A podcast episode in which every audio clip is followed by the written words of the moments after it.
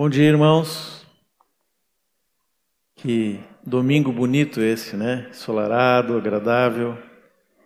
A gente vinha vindo para cá, ouvindo uma música do Cacilhas, que é a nossa oficial, né? De vida para culto. A gente brinca. Uma música que fala sobre a volta do Senhor. Tem uma participação do Ion ali.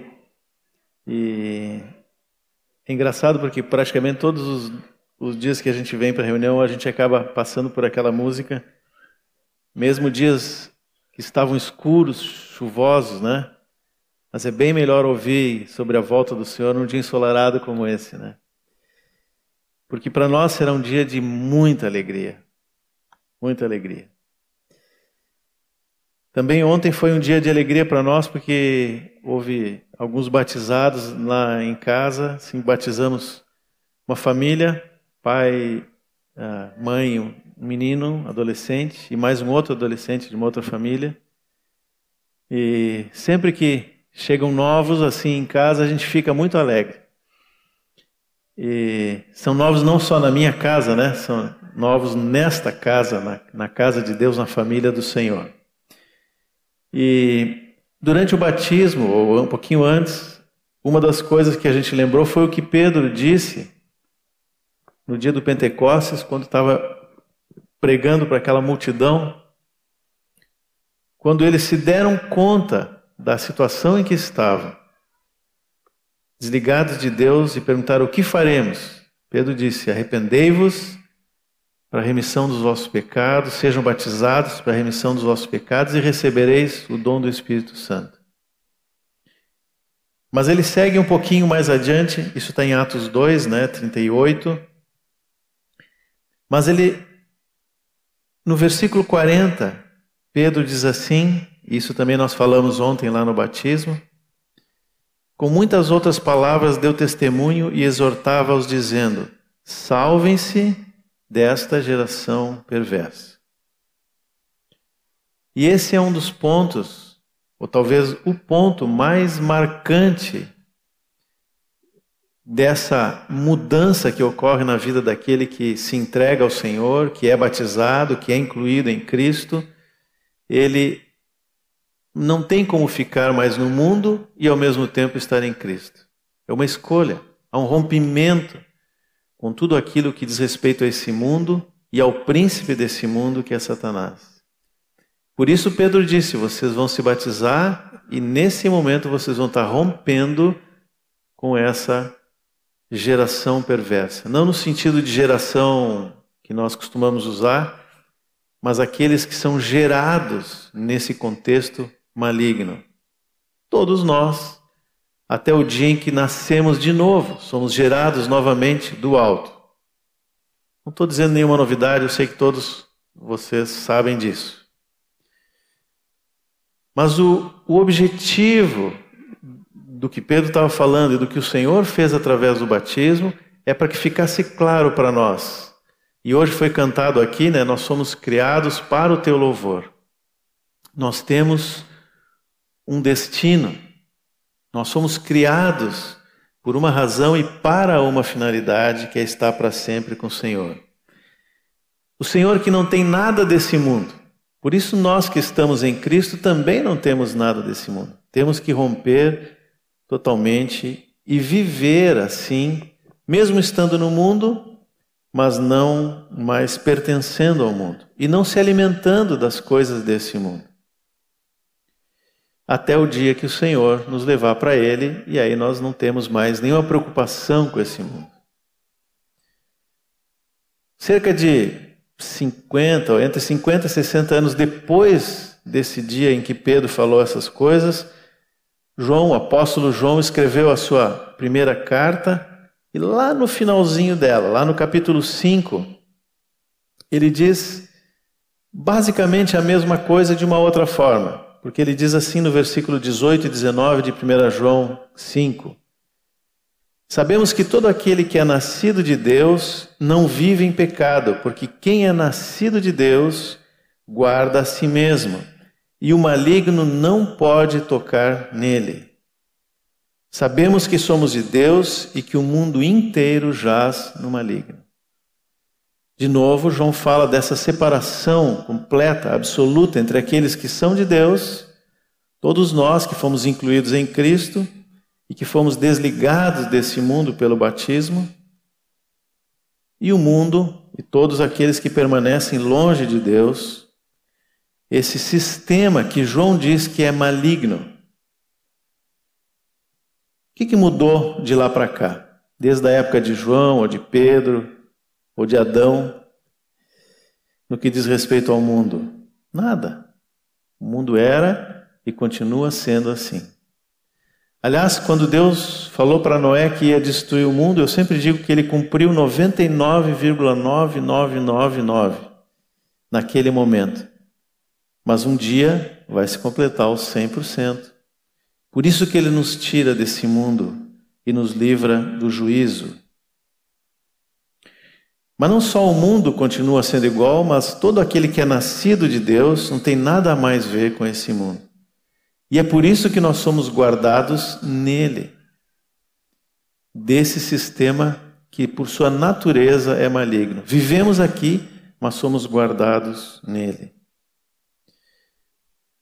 aguardando a volta do Senhor.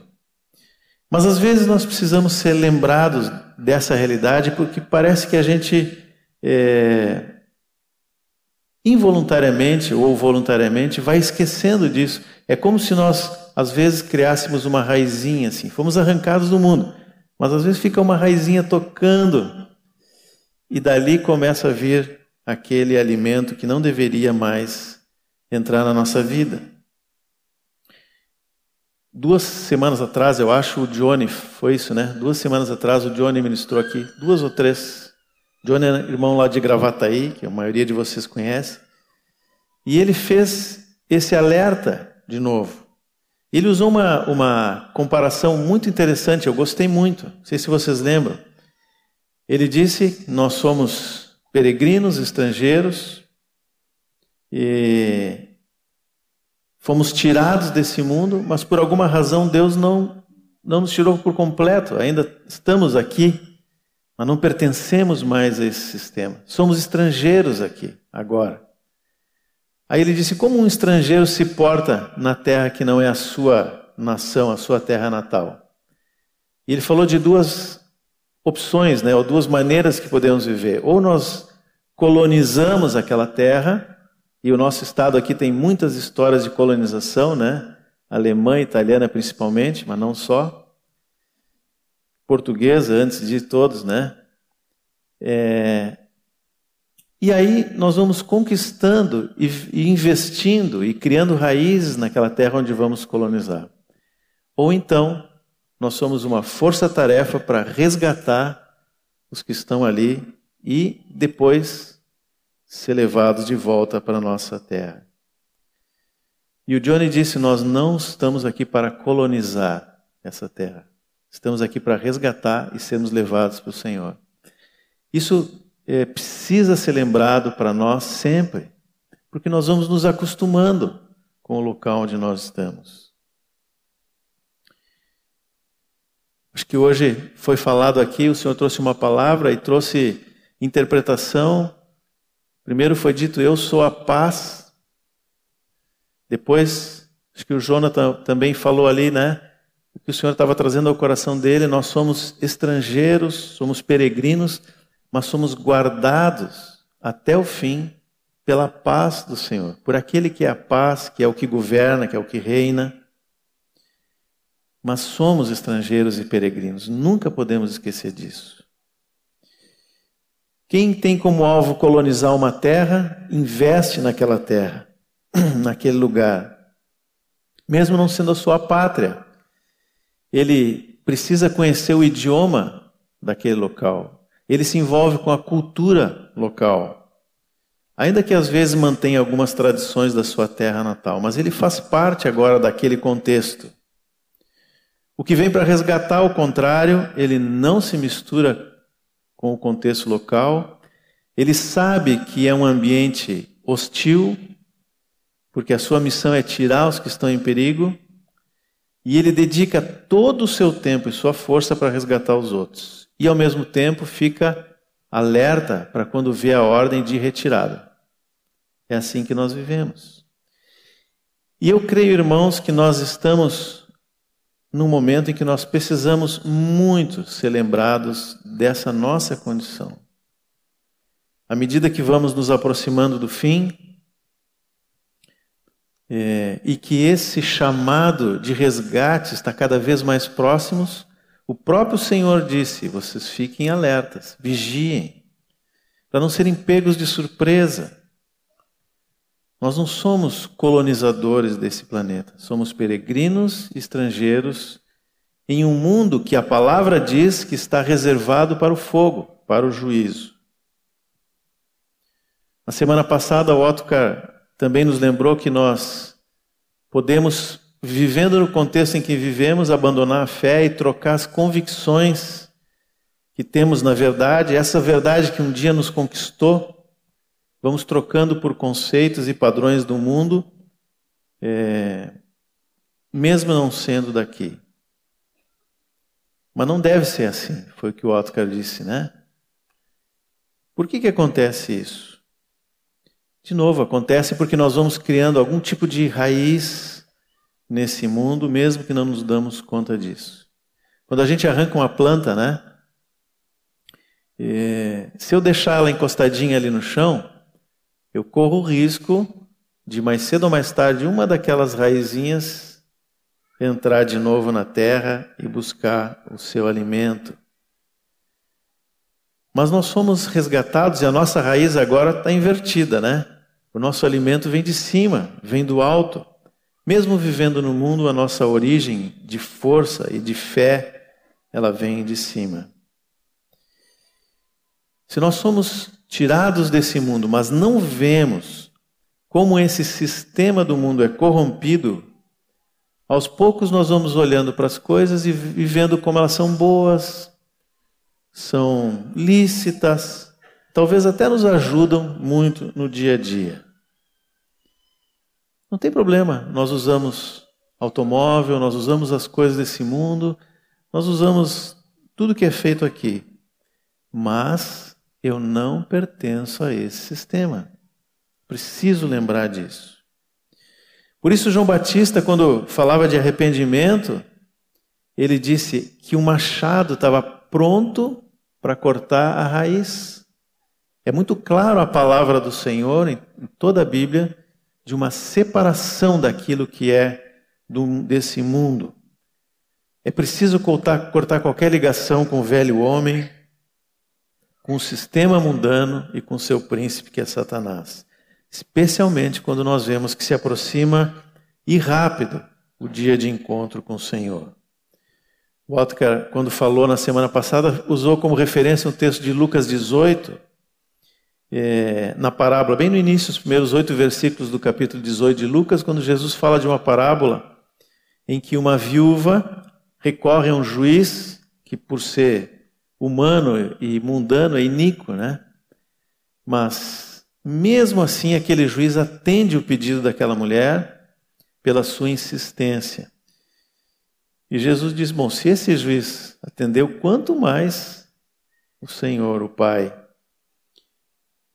Aquela mulher sabia que ela dependia daquele juiz e ela foi atrás daquilo que era a sua segurança nós também dependemos do Senhor. A nossa segurança está no Senhor. A nossa fé, a nossa confiança está colocada nele. Mas Jesus, quando termina a parábola, ele faz uma pergunta que fica sem resposta ali no texto, e ela precisa ser lembrada por nós, porque ele diz assim: quando vier o filho do homem, será que ele vai achar fé na terra? Fé como aquela que ele está falando ali, de alguém que só tem expectativa no juiz. Assim é a fé. A nossa esperança está nesse supremo juiz, no Senhor Jesus, porque nós abandonamos qualquer expectativa nesse mundo, nas coisas do mundo. Se ainda temos expectativa aqui, talvez falte a fé que Jesus falou em Lucas 18. O que precisamos é zero expectativa nas coisas do mundo e 100% de esperança em Cristo. Esse é o que o Senhor espera de nós. Isso é o que nós devemos desenvolver. Mas será que de fato nós já abandonamos qualquer esperança ou expectativa nesse mundo? Na política desse mundo, por exemplo? Ou nós ainda aguardamos que a política faça alguma coisa de melhor? Na ciência desse mundo. A ciência é muito boa, mas a nossa expectativa está na ciência? A educação desse mundo. É ali que está a nossa expectativa para nós e para os nossos filhos? A cultura desse mundo. Bom, essa eu vou deixar de lado porque eu acho que ninguém tem mais expectativa nisso, né? Mas será que alguma coisa mudou desde o dia em que João, é, o apóstolo, disse lá na sua primeira carta que o mundo inteiro jaz no maligno? Será que hoje é só uma parte? Algumas partes foram melhorando ao longo dos séculos? Às vezes a gente ouve pessoas dizer, bom, não precisam ser tão radicais, né? Talvez nem tudo que há no mundo tenha origem maligna. Olha, irmãos, por melhor que pareça, por mais benefício que algo no mundo possa nos trazer, o maior perigo que nós corremos quando convivemos com esse mundo é esquecer que por trás daquela capa de bondade tem uma origem maligna, uma relação com um sistema que já está condenado. Por isso, na, nessa mesma batida do Johnny e do Otcar, né, eu queria continuar falando do tempo que nós estamos vivendo e de como nós nos posicionamos hoje e dos alertas que Jesus deu sobre esse momento tão especial da história da humanidade. E já que é para continuar na mesma batida, vou pegar um texto de Lucas também, um pouquinho mais adiante, Lucas 17, aonde Jesus traz um alerta importante e uma comparação que é onde eu queria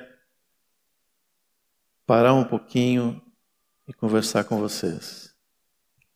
Lucas 17, 26. Diz assim: Assim como foi nos dias de Noé, será também nos dias do filho do homem. Comiam, bebiam, casavam e davam-se em casamento. Até o dia em que Noé entrou na arca, veio o dilúvio e destruiu todos. O mesmo aconteceu nos dias de Ló: comiam, bebiam, compravam, vendiam, plantavam e edificavam. Mas no dia em que Ló saiu de Sodoma, choveu do céu fogo e enxofre e destruiu todos. Assim será no dia em que o filho do homem se manifestar. Naquele dia, quem estiver no terraço e tiver os seus bens em casa, não desça para tirá-los.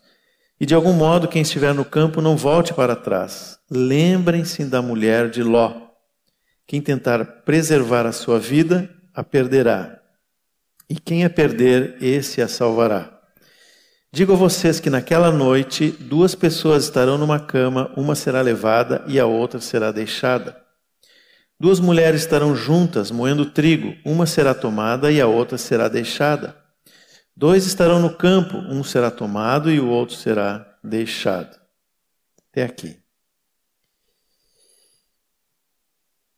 O texto que Jesus fala, esse texto de Lucas, ele fala, ele traz uma comparação entre os dias de Noé e Ló com os dias do fim. E eu confesso a vocês que sempre que eu passava por aqui, eu tentava identificar o que aconteceu nos dias de Noé e de Ló, para ver se estava acontecendo nos dias do fim.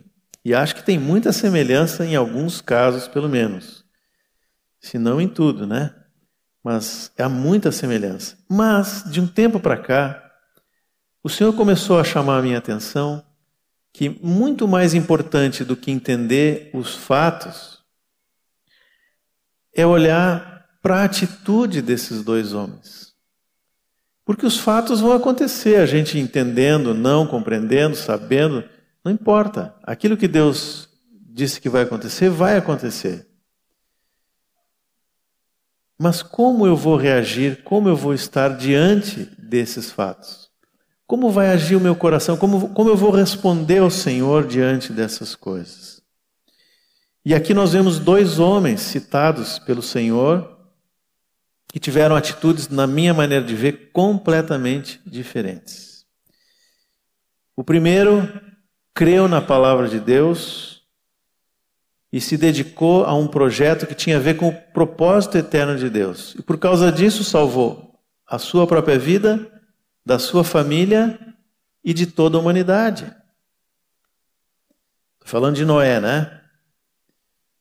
O segundo era um homem que, embora a Bíblia diga que era justo, fala de Ló, diz que ele olhou as coisas com olhos naturais e não percebeu que estava entrando numa armadilha. Isso trouxe consequências terríveis.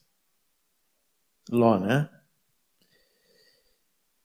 Quem são esses dois homens então? O que a palavra diz sobre eles e sobre a atitude deles? De Noé não fala muita coisa, mas a gente consegue pescar um pouquinho sobre a história de Noé lá principalmente no livro de Gênesis, entre capítulo 5 e capítulo 10, nós não vamos ter tempo de falar tudo aqui, mas Noé ele veio da linhagem é, de Sete, né, o terceiro filho de Adão e Eva, era bisneto de Enoque, aquele que a palavra diz que andou com Deus e chegou num momento lá e, e Deus o levou.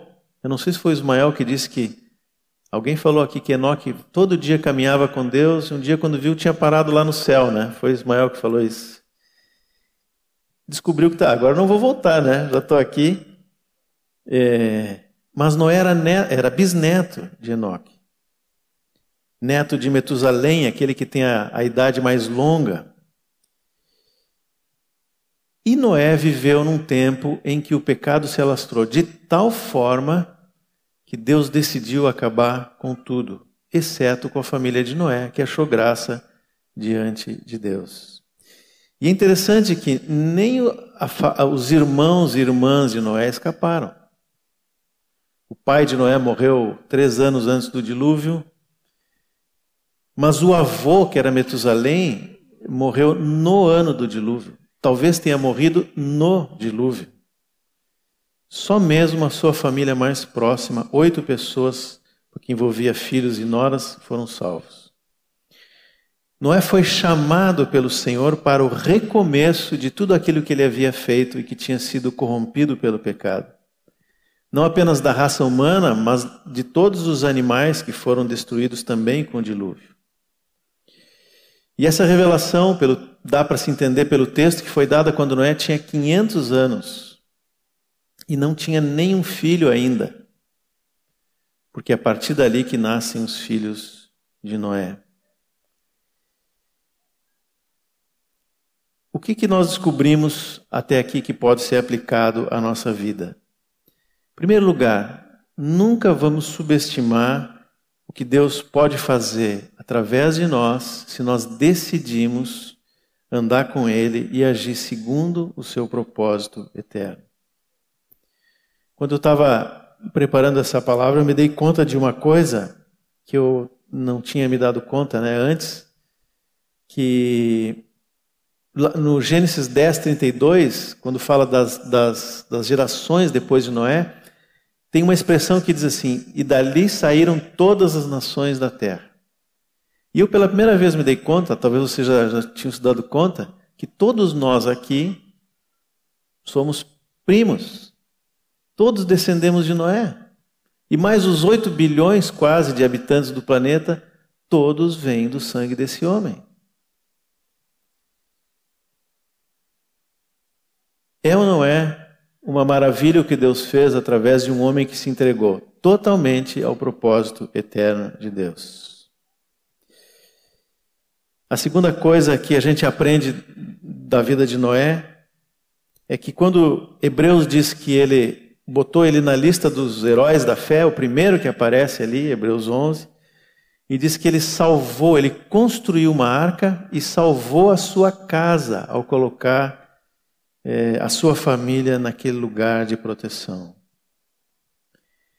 E ele salvou mesmo a sua família, né? Mas ele fez mais do que isso. É, Noé cooperou com Deus para que lá no Apocalipse pudesse estar escrito que João olhou e viu milhões e milhões e milhares de milhares.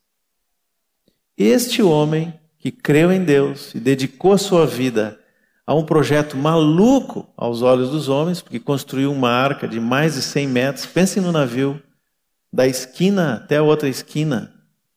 Para tirar oito pessoas, bastava uma lancha, um barquinho. Mas ele se empenhou, ele levou quase 100 anos construindo um mega projeto para que o Senhor pudesse ter milhões e milhões de pessoas no céu louvando e adorando o seu nome. Se a gente não sabe o quão importante é nos empenharmos para que o propósito de Deus se cumpra, a começar pela nossa família. O que Noé olhava era a sua família. Quando ele recebeu a notícia de Deus, provavelmente não tinha filho nenhum, que nem Abraão, recebeu a promessa de uma geração enorme, não podia gerar filhos. Mas mesmo depois, três filhos apenas, né? Para a época era quase nada. Hoje seria muito. Um mega projeto foi provavelmente ridicularizado, considerado maluco, até pelos seus mais próximos. Mas ouviu a Deus, creu em Deus. O que isso tem a ver com os nossos dias e por que o Senhor chama a atenção de nós, faz referência a esse tempo é, que seria semelhante ao tempo da, anterior à vinda de Cristo? Porque o mundo, aquele que jaz no maligno e tem como príncipe o inimigo de Deus, coloca na nossa mente valores e conceitos que são absolutamente contrários ao propósito eterno de Deus, especialmente quanto à família. Esse é o alvo principal de Satanás. Pode olhar por qualquer lado, de uma forma ou de outra, nosso inimigo quer atingir a família. E às vezes nós aceitamos isso sem nos dar conta. Algumas coisas que nós precisamos meditar e talvez responder, não para mim, é, cada um faça essa reflexão. Por que nos casamos? Ou para que nos casamos? É para nossa felicidade? Ou é para que o propósito de Deus se cumpra também por meio dessa família? Se nos casamos para nossa felicidade, e não tem nenhum problema, todos nós somos felizes ao longo da vida em muitas coisas que fazemos. Mas não é esse o nosso alvo. A felicidade é o que vem de Deus. A alegria é o que vem de Deus. Se temos como alvo a felicidade, mais cedo ou mais tarde nós vamos achar problemas nos relacionamentos. Outra pergunta: por que achamos hoje que o melhor, o mais correto, o mais sensato é termos poucos filhos, talvez nenhum, como se filho fosse um problema, uma fonte de gastos. É isso que o mundo diz e coloca na nossa cabeça. Por que nós criamos os nossos filhos para serem grandes homens e mulheres nesse mundo? E não estou dizendo que essas coisas são em si mesmo pecado. O problema é quando a mentalidade do mundo que jaz no maligno, ela começa a definir as coisas na nossa vida.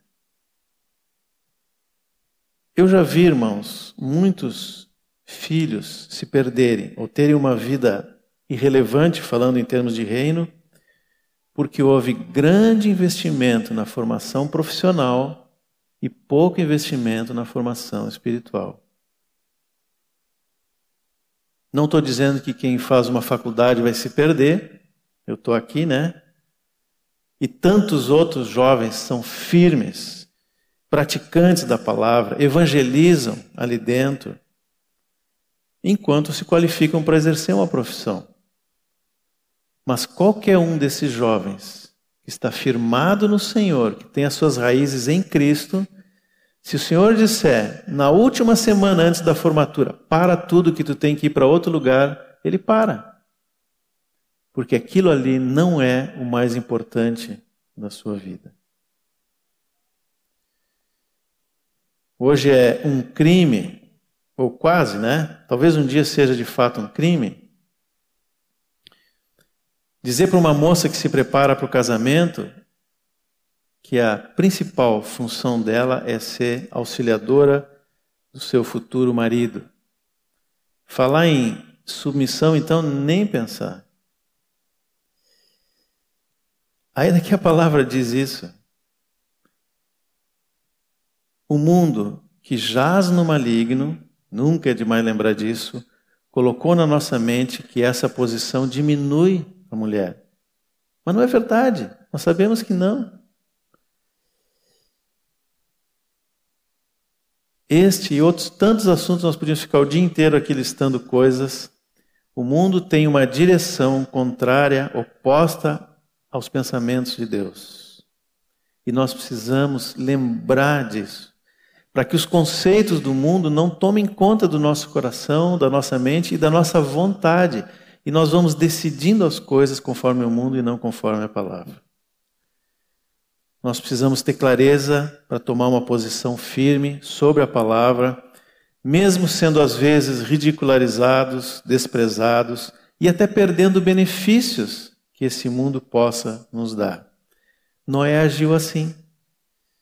Não está escrito dessa forma ali no, no Gênesis, mas é óbvio que ele perdeu tudo que tinha com o dilúvio e ele se empenhou em fazer algo para o que vinha depois. Por isso, ele foi o gerador de uma nova humanidade e não apenas aquele que salvou a sua família. Mas esse é um dos lados, né? Estamos falando de Noé. Como é que Lógio? Agora vamos olhar o outro, a outra forma de encarar um momento muito semelhante, porque Jesus põe os dois juntos. Ló era sobrinho de Abraão, outro homem de fé, que também não tinha filhos quando, quando recebeu a promessa de uma grande descendência. E talvez por isso Abraão, no início da caminhada, quando saiu lá de Ur, levou o pai e o sobrinho que era órfão. Talvez Abraão pensava que, que a sua descendência poderia vir dali, do sobrinho, de Ló. A gente sabe que não, mas no início pode ser que Abraão pensasse assim. Humanamente falando, ele era a única esperança de uma descendência para Abraão. Até que os dois se separaram. E esse é um momento muito decisivo, tanto na vida de Ló quanto de Abraão. A vida dos dois muda quando os dois se separam. O motivo da separação foi financeiro. Os dois tinham muito gado, rebanho, dava alguma briga entre os empregados, né?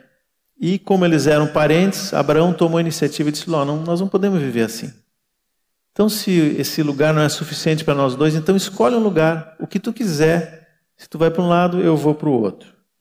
Ló teve a oportunidade de fazer a escolha do lugar para onde ele ia. Olhando de cima de um monte, eu não conheço Israel, mas eu já vi na, que a, a região do, do Jordão, e eu acho que o, o lago ali de o Mar da Galileia, né, forma um vale, então tem monte dos dois lados, eu acho que é mais ou menos assim. E num desses montes estava Abraão e Ló, olharam toda a terra. Aí Ló olha lá embaixo uma campina verdinha. Imagina para um pastor de ovelhas olhar para um lado um deserto, para o outro lado verdinho. O que, que ele podia pensar? Bom, é para lá que eu vou. Foi assim que Ló pensou. É, ele usou o bom senso, a lógica humana. Porque Campina era o melhor lugar para a sua atividade. Mas será que era a decisão certa? Para nós é fácil, né? A gente sabe o final da história. Mas naquele momento, Ló olhou aquele lugar com olhos absolutamente naturais, sem visão espiritual. Qual é o princípio espiritual aqui, irmãos? Nós somos governados e decidimos as coisas conforme o que nós vemos. Se a nossa visão é unicamente natural, nós vamos agir no plano do natural. Se a nossa visão é espiritual, se o Espírito Santo tem lugar para nos revelar o contexto em que nós estamos, nós vamos andar conforme a vontade dele. Se a visão é natural, a possibilidade de erro é enorme, para não dizer total. Por isso precisamos de visão espiritual. Me chama a atenção que no texto, aliás, vamos dar uma olhadinha ali, né? Isso está em Gênesis 13. Acho que vale a pena a gente ler esses versículos. Assim vocês não dormem também. Gênesis 13, é, versículo 8,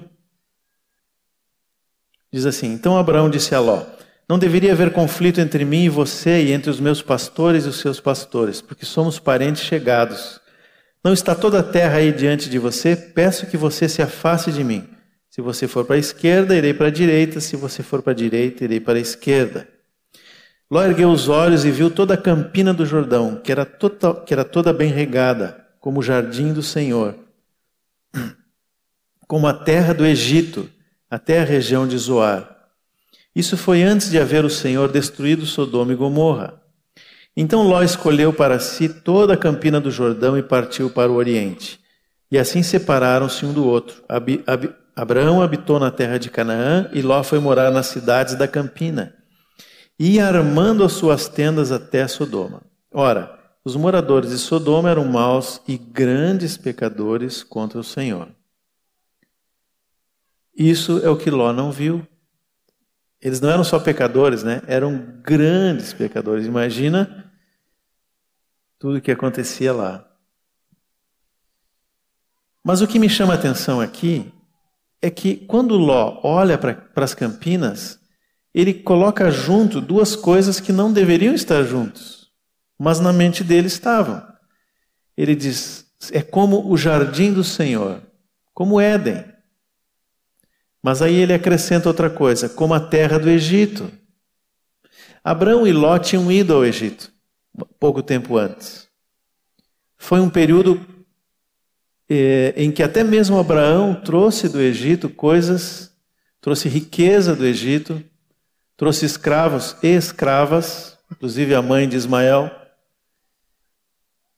E Ló estava junto, ele viu aquilo lá, e de alguma forma aquilo conquistou seu coração. Quando ele olha para as campinas, ele põe junto duas coisas que não deveriam estar juntos: o Éden e o Egito, que é uma figura do mundo.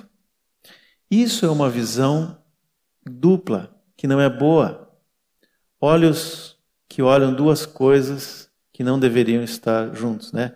um estrabismo espiritual, se é que dá para dizer assim, né? Quando o Senhor está falando para os discípulos, lá em Mateus 6, sobre essa a necessidade de não servir a dois senhores, é o 6:24 diz assim: ninguém pode servir a dois senhores, porque ou irá odiar a um e amar o outro, ou irá se dedicar a um e desprezar o outro. Vocês não podem servir a Deus e às riquezas. Mas os dois versículos anteriores, ele diz o seguinte: os olhos são a lâmpada do corpo. Se os teus olhos forem bons, todo o seu corpo será cheio de luz. Se, porém, os seus olhos forem maus, todo o seu corpo estará em trevas. Portanto, se a luz que está, que existe em você são trevas, que grandes trevas serão. Aí ele diz: ninguém pode servir a dois senhores. A palavra bons para olhos não é bom no sentido moral, como a gente pensa. Ah, eu olho para o Ismael com bons olhos. Eu gosto muito do Ismael. Não é isso que Jesus está dizendo. A palavra no original é haplos, não sei como é que diz isso, mas ela significa simples ou singular. Tem uma visão só. É bom no sentido de saudável. É um olho que funciona bem, não precisa dos óculos, né? Os meus já não funcionam também, preciso do óculos. Mas os olhos bons é aqueles que olham e veem uma coisa só.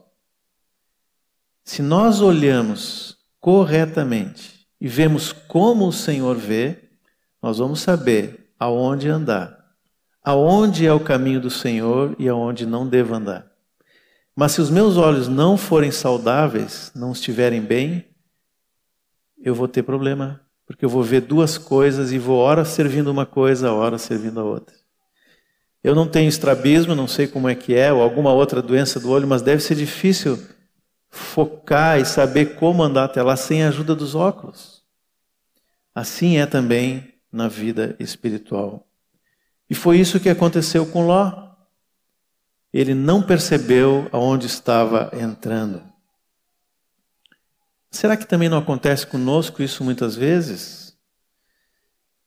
Nós fazemos escolhas a todo momento, todo dia, toda situação. Algumas são escolhas simples, fáceis. Outras são mais importantes, ainda que às vezes a gente não se dê conta. Mas quais os critérios que eu uso? Como é a minha visão? Se nós vivemos no evangelho do reino, será que a vontade do rei é realmente soberana? Eu vou buscar o Senhor para saber qual é a vontade dele nas coisas que eu faço? Eu exponho o meu coração diante do Senhor para que Ele me diga o que fazer, eu posso dizer, Senhor, eu estou inclinado a fazer isso. A minha vontade é essa, mas eu, eu quero agora sujeitar isso para Ti. E se tu disser para não fazer, eu não vou fazer. Há pouco tempo eu contei o testemunho de uma irmã que esperou por anos um, um, uma promoção, uma, um plano assim, uma, de carreira. E nesse tempo ela viveu altos e baixos na vida com o Senhor. E nos últimos anos ela estava assim bem ajustada, né? bem ajustada no corpo, com a sua vida crescendo, e aí veio a promoção, que implicava em ir para outra cidade. E ela pediu para falar comigo e com a Madalena, explicou a situação, e eu lembrei de Ló. Mas não, não, no começo da história não falei nada. E ela disse: Olha, entre o dia que nós conversamos e hoje, o Senhor já me deu paz e eu decidi não ir mas eu queria confirmar com vocês. Aí eu trouxe a história de Ló. Porque ela disse assim: ó, eu posso achar a igreja lá? Posso, eu vou achar. Mas alguma coisa me diz que Deus me colocou aqui e eu não vou, e eu vou abrir mão do meu sonho para aquilo que Deus tem para a minha vida. São escolhas assim que muitas vezes Deus nos pede. Às vezes é o contrário, né? Às vezes eu estou bem aqui, não quero sair, mas Deus diz: sai, vai lá, porque eu estou te mandando lá. Não há uma regra, não há uma lei, nós precisamos ouvir o Senhor. Será que eu estou disposto a cancelar, às vezes, algum plano, alguma coisa que eu gosto muito, que eu quero muito, porque Deus não quer? Ou talvez atrasar esse plano, porque Deus quer diferente? O Ló não, não enxergou desse jeito. E diz no texto outra coisa que ele foi armando as suas tendas até Sodoma. Armar tendas fala da nossa condição de peregrinos. Aquele que não tem lugar fixo mora numa tenda. Até Deus mostrou isso para o povo quando diz: oh, vocês são peregrinos do deserto e para que vocês não tenham dúvida disso, eu também vou morar numa tenda. É claro que Deus não podia ser preso ali mas era uma, uma demonstração clara de que eles eram peregrinos e aonde Deus ia, eles iriam juntos. Só que Ló foi indo em direção a Sodoma. Até o dia, se depois nós vamos ler o texto, quando os anjos vão encontrá-lo, ele está onde? Numa casa, com porta, com parede, não está mais morando em tenda. Nós podemos construir, nós podemos poupar, nós podemos acumular, podemos usufruir daquilo que o Senhor nos dá. Não é pecado fazer isso. Podemos ser bem-sucedidos como Abraão era e continuou sendo, mesmo depois que separou de Ló. Mas nunca podemos perder a consciência de que somos peregrinos nessa terra. A qualquer momento o Senhor pode nos chamar. A qualquer momento. Temos visto nos últimos anos isso de forma muito clara, que quando o Senhor quer, Ele chama alguém. E um dia vai chamar toda a igreja. E nós temos que estar livres para ir. Mas se vamos armando as nossas tendas até o dia em que estamos tão presos nesse mundo, nós podemos ter problema. Uma visão espiritual nos livra desse engano. Mas se não temos visão, se o nosso foco está dividido, Será que nós conseguimos ver os riscos, os perigos do mundo, as armadilhas? Nossos planos profissionais de casamento, eu já falei, essas coisas, são feitos de acordo com essa visão espiritual? eu entrego esses planos ao Senhor, realmente, realmente entrego, de coração.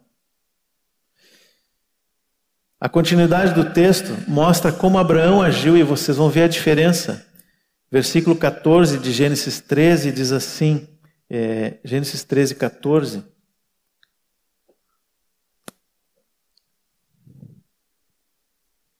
O Senhor disse a Abraão depois que Ló se separou dele: Erga os olhos, não mais para as campinas lá embaixo, né? Mas para cima. Erga os olhos e olhe de onde você está para o norte, para o sul, para o leste e para o oeste, porque toda essa terra que você está vendo eu darei a você e a sua descendência para sempre. Farei a sua descendência como o pó da terra, de maneira que se alguém puder contar o pó da terra, então será possível também contar os seus descendentes. Levante-se percorra essa terra no seu comprimento e na sua largura, porque eu a darei a você. Agora preste atenção. E Abraão, mudando as suas tendas, foi morar nos carvalhais de Manre, que estão junto a Hebron, e ali edificou um altar ao Senhor. Interessante porque o significado desses dois lugares, né? Hebron significa comunhão e Manre é força ou vigor. Percebe a diferença? Enquanto Ló se dirigia, foi na direção de Sodoma, Abraão, que escolheu andar com o Senhor, foi colocado no lugar onde há comunhão com Deus e com os, os demais, e ali havia vigor, força.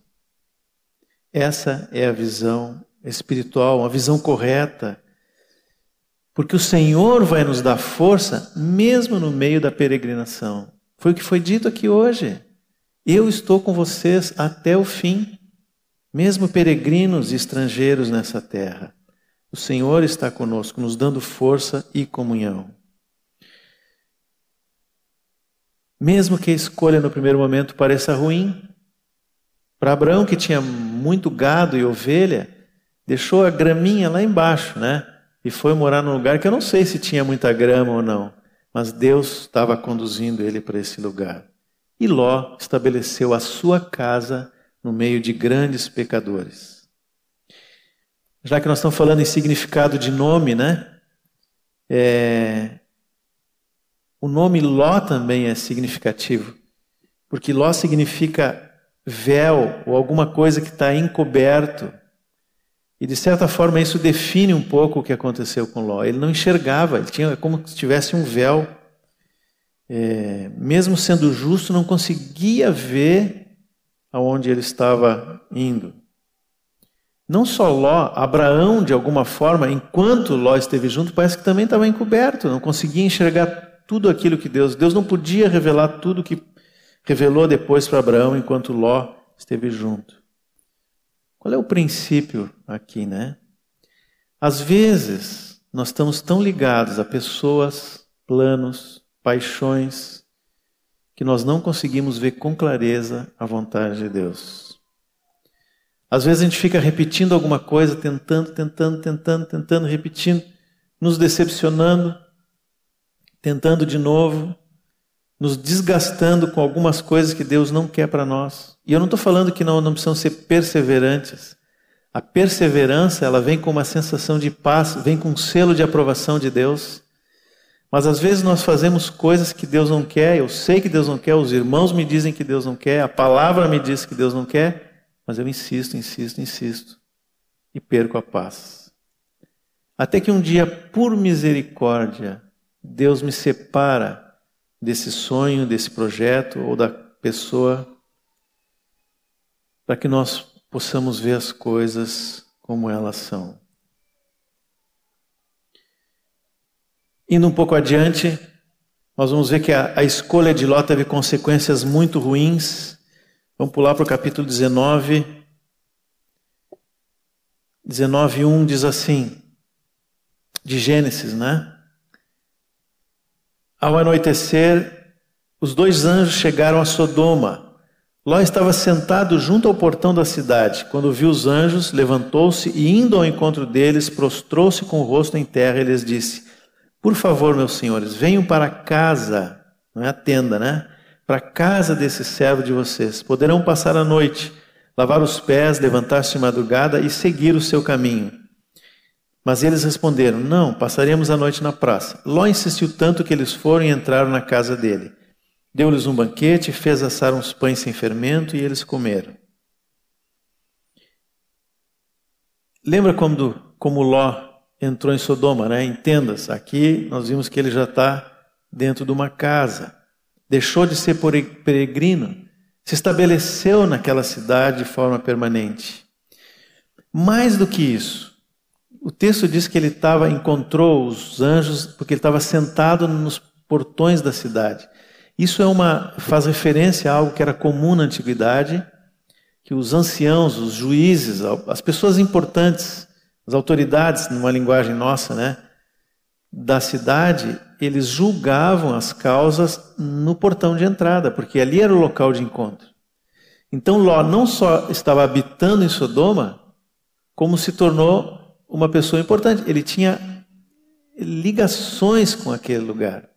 Tanto é assim que quando depois, mais adiante, os homens batem, né, ou vão até a casa dele e pedem para que ele entregue os visitantes, é, ele diz que não, e aí ele diz assim: ah, tu é estrangeiro e quer ser juiz em tudo. Significa que em algumas coisas ele de fato era juiz. Qual é o princípio espiritual aqui?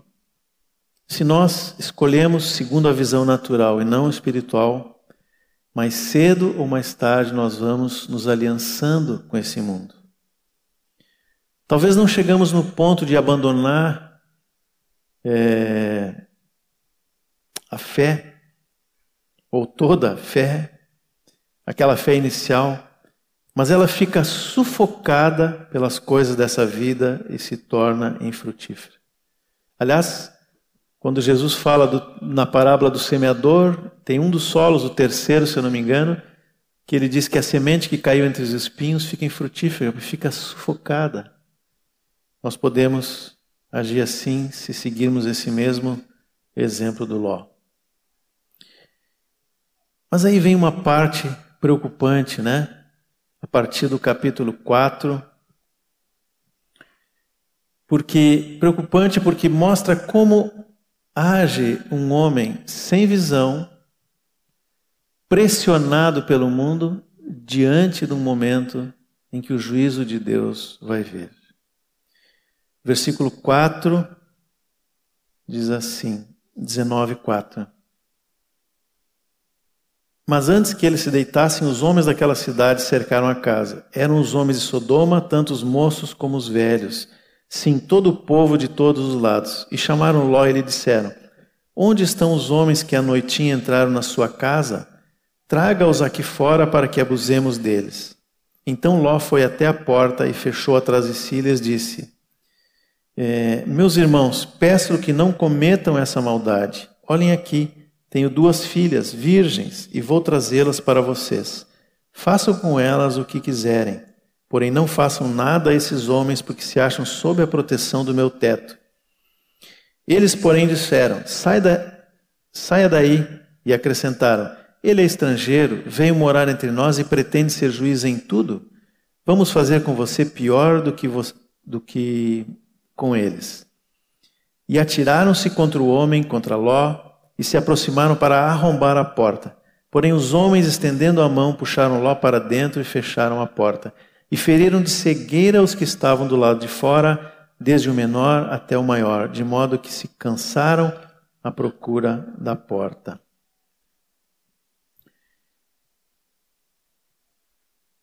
O dilema de um homem sem visão pressionado pelo mundo e sabendo que o juízo de Deus é iminente, é que ele vai ter que escolher entre atender à pressão do mundo ou descansar no cuidado de Deus. No caso de Ló, ele fez algo terrível aos nossos olhos, né? Mas para ele fazia sentido, ele ofereceu as filhas tentou negociar com aqueles homens usando a sua própria família. Será, irmãos, que às vezes nós não colocamos em risco o propósito de Deus para nós e para nossa família por causa da pressão do mundo? As vítimas podem ser os filhos naturais, às vezes filhos espirituais, o nosso ministério, o sentido daqueles dons que Deus nos dá e o exercício desses dons no meio do corpo. Podemos abandonar, não literalmente, mas de fato, a família ou as coisas de Deus por uma posição melhor, mais tempo para profissão, lazer, etc, etc, etc. O rol de ofertas do nosso tempo é grande. E eu não estou dizendo que essas coisas são, de novo, em si mesmos são pecados. Mas eu preciso ter visão de Deus para saber como escolher. Eu fico pensando o que será que aconteceria se os homens tivessem dito para Ló: Ah, tá bem, ok, beleza, aceitamos a tua proposta. Será que ele ia voltar para dentro e ia dizer assim: Olha, tudo tranquilo, resolvi o problema, vocês estão, está todo mundo seguro, depois eu penso o que fazer. Quando eles me devolverem as filhas, eu vejo o que nós vamos fazer. Terrível isso, terrível. Mas é o que esse homem pensou. E por mais terrível que isso pareça, muitas vezes nós podemos agir assim. Agimos no natural e dizemos, bom, depois a gente resolve. Mas Deus não quer que seja assim. Ele não deixa que seja assim. Interessante que os anjos saíram por misericórdia daquelas duas moças de Ló, da família. Por misericórdia, foram lá, fecharam a porta e diz que os que estavam de fora estavam cegos. Olha só a promessa de Deus para nós. Se nós agirmos com confiança no Senhor e fecharmos a porta da nossa família, da nossa casa, o Senhor vai fazer com que todos lá fora fiquem cegos nós não vamos ser atingidos. Essa é a palavra de fé que o Senhor tem para nós. Mesmo Ló agindo como agiu, por misericórdia, o Senhor o guardou. No versículo 12, então os homens disseram a Ló: Você tem aqui mais alguém dos seus, genro, filhos, filhas, todos quantos você tem na cidade? Faça-o sair daqui, pois vamos destruir esse lugar, porque o seu clamor tem aumentado, chegando até a presença do Senhor e o Senhor nos enviou a destruí-lo.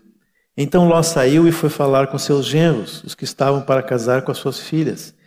Ele disse: Levantem-se e saiam desse lugar, porque o Senhor vai destruir a cidade. Mas eles pensaram que Ló estava brincando.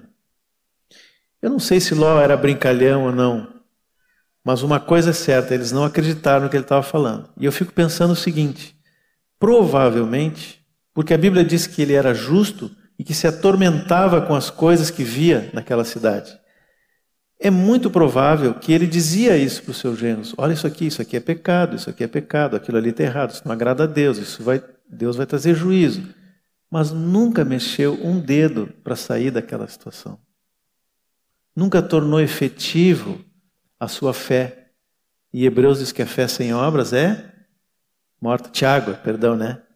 Mas Hebreus também fala da fé e de homens que agiram por fé. Talvez por isso os genros não acreditaram em Ló, porque ele falava, falava, falava, mas nunca fez nada. Versículo 15. Ao amanhecer, os anjos apressaram Ló, dizendo: Levante-se, pegue a sua mulher e as suas duas filhas que aqui se encontram e saia daqui, para que você não morra quando a cidade for castigada.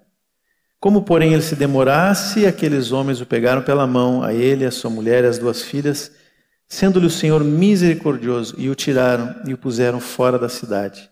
Havendo-os levado para fora, um deles disse: Corra para sair daqui com vida. Não olhe para trás, nem pare em toda a campina. Fuja para o monte, para que você não morra. Mas Ló disse a eles: Assim não, meu senhor, eis que teu servo encontrou favor diante dos teus olhos e engrandecesse a tua misericórdia para comigo, salvando minha vida. Mas não posso fugir para o monte, pois receio que a destruição vá me alcançar e eu morra. Eis aqui perto uma cidadezinha para a qual eu posso fugir. Ela é bem pequena. Permita que eu fuja para lá. Bom, o texto continua dizendo que eles permitiram e ele foi morar em Zoar, que era também uma cidade da Campina, pertinho de Sodoma e Gomorra. A impressão que eu tenho, bom, a palavra do anjo é que ele fosse para um monte. Talvez o mesmo monte onde Abraão olhou com ele, né? Era uma dica para Ló, né? Volta atrás, naquele ponto em que tu escolheu vir para cá e vai lá com Abraão. Mas Ló não queria, se demorou para sair da cidade, talvez porque estava perdendo coisas e não queria sair de perto, na esperança talvez de depois resgatar alguma coisa daquilo que ele havia deixado na cidade. Há alguns dias atrás alguém me mandou uma notícia que eu não fui saber se é verdadeira ou não, mas eu acho que é, de que uh, os arqueólogos de Israel e dos Estados Unidos eh, acham que chegaram a um lugar que eles entendem que é onde era Sodoma e Gomorra. Porque hum, naquela região há um. Assim, a, a terra foi soldada, né? Se dá, dá para usar essa expressão, com restos de construção, areia, de uma, de uma forma tão forte como só uma bomba atômica poderia fazer ou um meteoro. E eles dizem que a probabilidade é que tenha caído um meteoro, fogo do céu, é o que diz aqui, né? É, e que e o texto do, do, do, do jornal, esse do, do site, diz que isso traz maior credibilidade ao relato da Bíblia. Nós não precisávamos dessa descoberta arqueológica, mas é, dá para entender o que aconteceu ali e o que aconteceu com a mulher de Ló que voltou para trás. Aliás, a palavra que ela olhou para trás, está tá logo a, a, seguir, né, no versículo. É, 26? Isso. E a mulher de Ló olhou para trás e virou uma estátua de sal. Essa palavra olhou para trás não é só uma virar a cabeça e olhar, né? é um, um olhar com intenção de fazer algo. É olhar se preparando para ir para algum lugar. É bem provável que ela realmente tenha ido ou tenha ficado em algum lugar.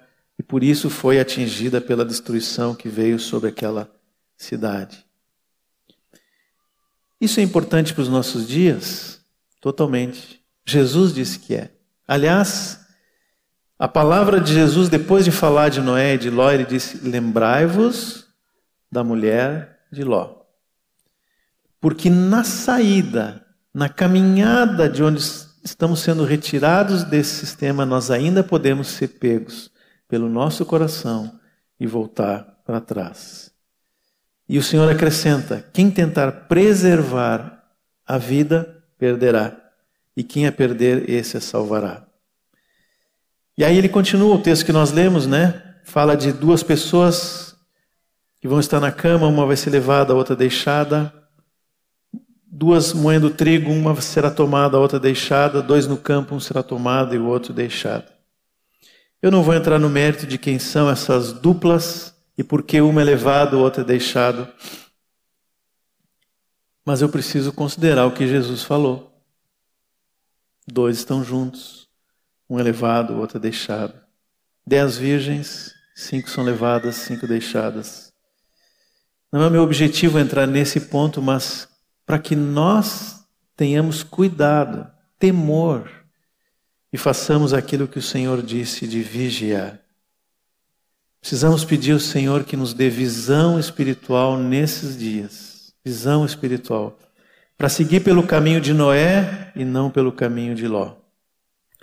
Nada do que nós conquistamos nesse mundo vale a nossa salvação ou pelo menos a paz que nós temos por andar dentro da vontade de Deus. Se nós percebemos que estamos divididos, estamos olhando para Sodoma e achando que é uma campina verde, então ainda há tempo, irmãos. Ainda há tempo de nós estarmos no lugar onde há comunhão e força e vigor. Nós começamos lembrando de Atos 2:40, quando Pedro lá no Pentecostes diz: "Salvem-se desta geração perversa". É a exortação que o Espírito Santo trouxe através do Pedro, para que aqueles que estavam se ligando a Cristo, entrando na família de Deus, fazendo parte do corpo de Cristo naquele momento, soubessem que eles estavam definitivamente saindo do sistema desse mundo. Vimos que Jesus fala desses dois homens que tiveram atitudes diferentes quando o juízo de Deus, de Deus estava vindo.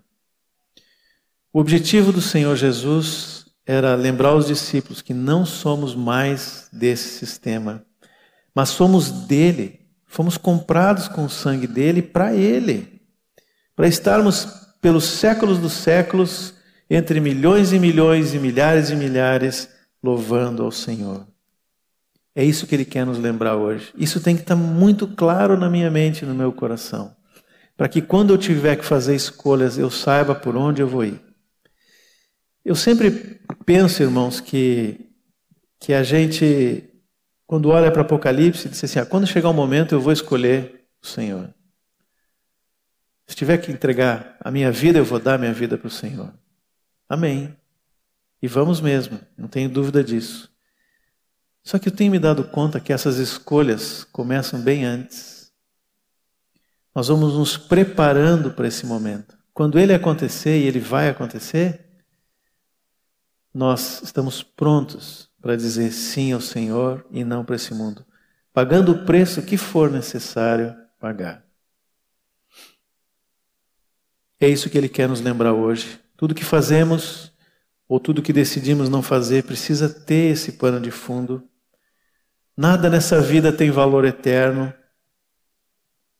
Por isso precisamos ser mais cuidadosos e ter maior interesse nas coisas que são eternas e menos nas que são nessa terra.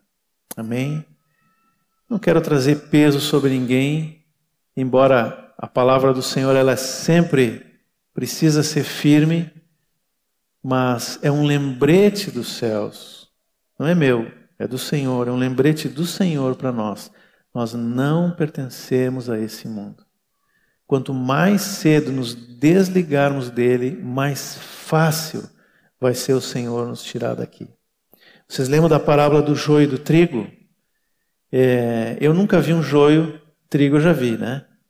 Mas nunca trabalhei na colheita do trigo, mas já ouvi de irmãos que é, o joio e o trigo se desenvolvem juntos. Né? Aliás, está na palavra isso, né? É, só que à medida que o trigo começa a frutificar e amadurecer, ele vai secando e porque os, aqueles galinhos estão carregados, ele vai diminuindo. E as suas raízes vão secando, enquanto o joio está firme e forte, bem verdinho, né? É fácil para quem colhe nessa hora saber o que é o joio e o trigo. Quanto mais secas estiverem as nossas raízes, mais fácil vai ser o Senhor nos tirar daqui. Amém? Amém. Senhor, eu quero entregar, Senhor, a Ti isso que falamos aqui, Senhor. Porque não é as palavras minhas, nem o convencimento, que vai trazer vida, Senhor, mas é o teu Espírito Santo. Eu quero te pedir, Senhor, que tu tragas paz no nosso coração. Se estamos lutando contra esse sistema, Senhor, mundano, traz paz no nosso coração. Tu vai nos guardar, tu trouxesse palavra muito clara hoje, tu vai nos proteger, tu vai fechar a porta da nossa casa para tudo que não é teu, Senhor. Nos dá fé, nos enche de fé, Senhor, nesse momento. E se tivermos que abandonar algumas coisas, Senhor, nos enche de fé também, Senhor. É a mesma fé, Senhor. Nós cremos em Ti. Um dia declaramos essa fé quando nos batizamos e mantemos a mesma fé até hoje, Senhor. Até o dia em que Tu vai nos levar. Eu quero ir junto com todos os meus irmãos, Senhor. Eu não quero que ninguém se perca. Em nome de Jesus eu quero te pedir, Senhor, por essa congregação, por aqueles que vão estar ouvindo depois no vídeo, Senhor. Fala com cada um na medida exata. Só teu Espírito Santo pode fazer isso, Senhor. Confiamos em Ti. Amém.